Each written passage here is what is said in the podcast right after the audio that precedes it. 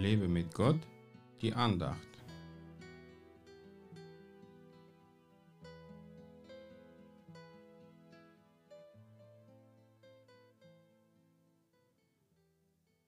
Wer euch aufnimmt, der nimmt mich auf. Und wer euch aufnimmt, der nimmt den auf, der mich gesandt hat. Matthäus 10, Vers 40. Was sagt uns dieser Vers? Genau, dass wir für die ein Segen sein dürfen, die uns aufnehmen. Aber damit uns überhaupt jemand aufnehmen kann, müssen wir zu dem hingehen, oder? Und da haben wir schon ein großes Problem. Besonders in der deutschen Kultur ist es nicht so einfach, jemanden spontan und ohne Vorwarnung zu besuchen. Das wird gleich als Angriff seiner Privatsphäre bewertet.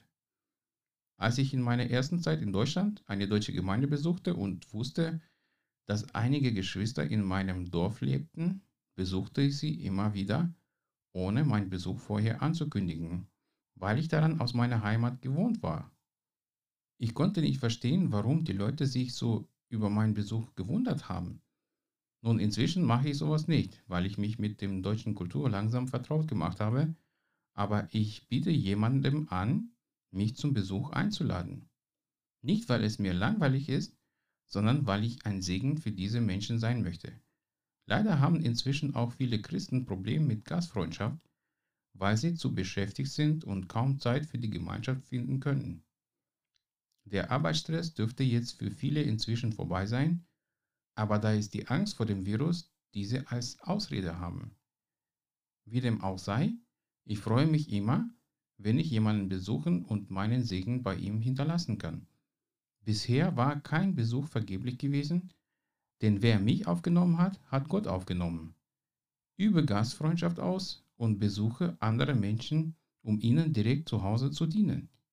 Du kannst bei einer Tasse Kaffee Zeugnis geben oder für die Gastgeber nach einem besinnlichen Gespräch beten.